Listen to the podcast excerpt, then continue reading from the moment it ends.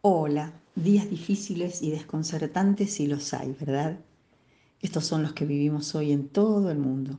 Y si quisiéramos expresar con imágenes lo que la mayoría de las personas percibe y siente en este tiempo, creo que el mejor cuadro sería el de una embarcación tambaleante en un mar embravecido, donde algunos a bordo tiemblan, se quejan o gimen, mientras otros, que pueden parecer inadvertidos o simplemente fuera de sus cabales, continúan danzando sobre una cubierta inundada. La confusión es tal que mientras algunos eligen mirar para otro lado para continuar viviendo a pleno, disfrutando lo bueno que se les venga a la mano en el presente o vendiendo sueños de prosperidad y un escenario futuro de bonanza, millones padecen hambre, persecución, violencia, enfermedad y muerte. Pero sabes qué?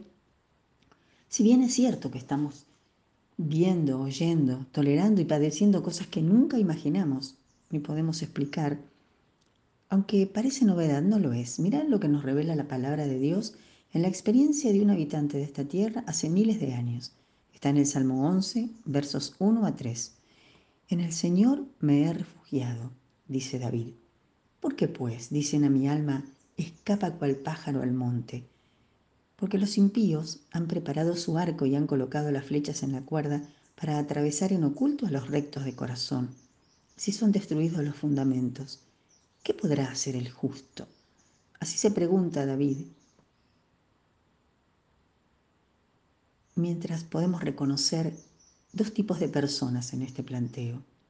Los impíos, los que viven para sí mismos y niegan a Dios, aún sin renegar de Él, pero viviendo según sus propios juicios, con lo cual rechazan su autoridad de justo y supremo Señor sobre su vida y el universo y los rectos de corazón, los justos, no los que son justos en sí mismos, sino los que en este tiempo, luego de la venida de Jesús, llamamos justificados por la fe, los que reconociendo su condición de impuros, pecadores, separados de Dios a causa de nuestro pecado, hemos rendido nuestra voluntad a Él, aceptando por la fe el sacrificio de Jesús a nuestro favor, pasando así a ser aceptos por el Padre para alcanzar el perdón de pecados y la vida eterna.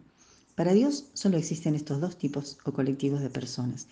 Y no hay intermedios, no hay otros caminos ni otras maneras de analizar las cosas, no hay interpretaciones o miradas que puedan lucir más compasivas, inclusivas o empáticas, pero que acaban engañando y confundiendo para maldición de los que prefieren, porque es importante entender esto. Es responsabilidad de cada uno decidir la pertenencia a un grupo. El Salmo continúa con una vuelta en sí del justificado, que se responde a sí mismo desde un nuevo enfoque, ya no mirando las circunstancias, sino elevando los ojos al Todopoderoso. El Señor está en su santo templo. El Señor tiene su trono en los cielos.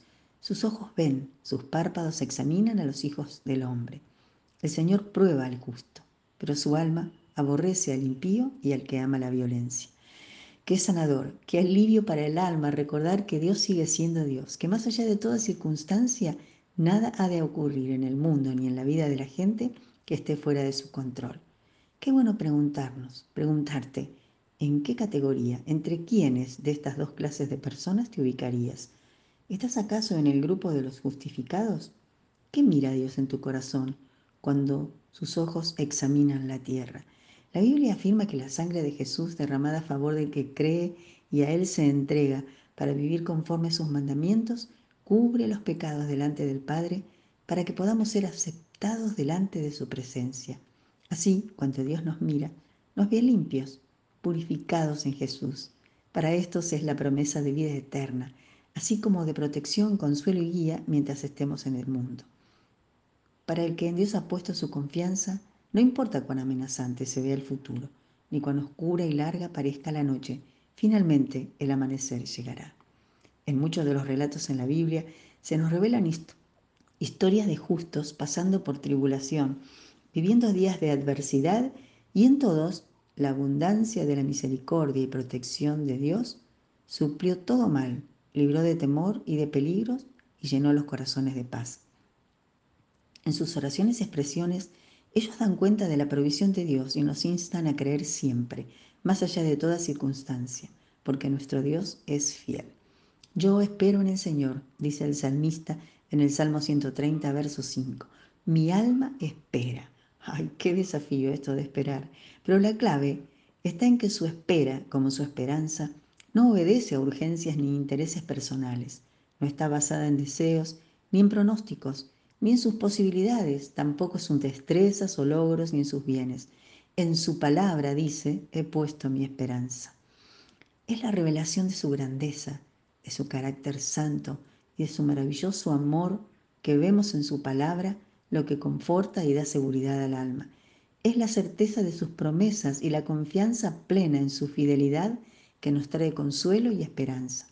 No ves con los ojos en la tierra, en los acontecimientos en el mundo, en las noticias, en mis relaciones con mis allegados, ni mirando nuestro propio ombligo, que somos confortados.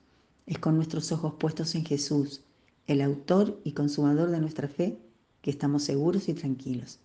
Y hoy es tiempo de considerar y de elegir. En primer lugar, considerar cómo estamos, cuál es nuestra categorización a los ojos de Dios.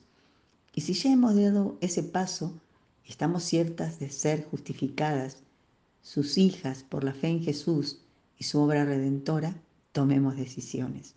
Elijamos cuidar el enfoque de nuestra mirada, que cada momento elijamos creer y desechando poner nuestros ojos en las cosas que están en el mundo, alimentemos nuestra alma con su palabra, para que ninguna preocupación ni amenaza ni temor nos prive de experimentar la gracia y el gozo de sabernos sus hijas amadas, llamadas a ser testigos fieles, creyendo que estamos en sus manos y en sus planes de bien.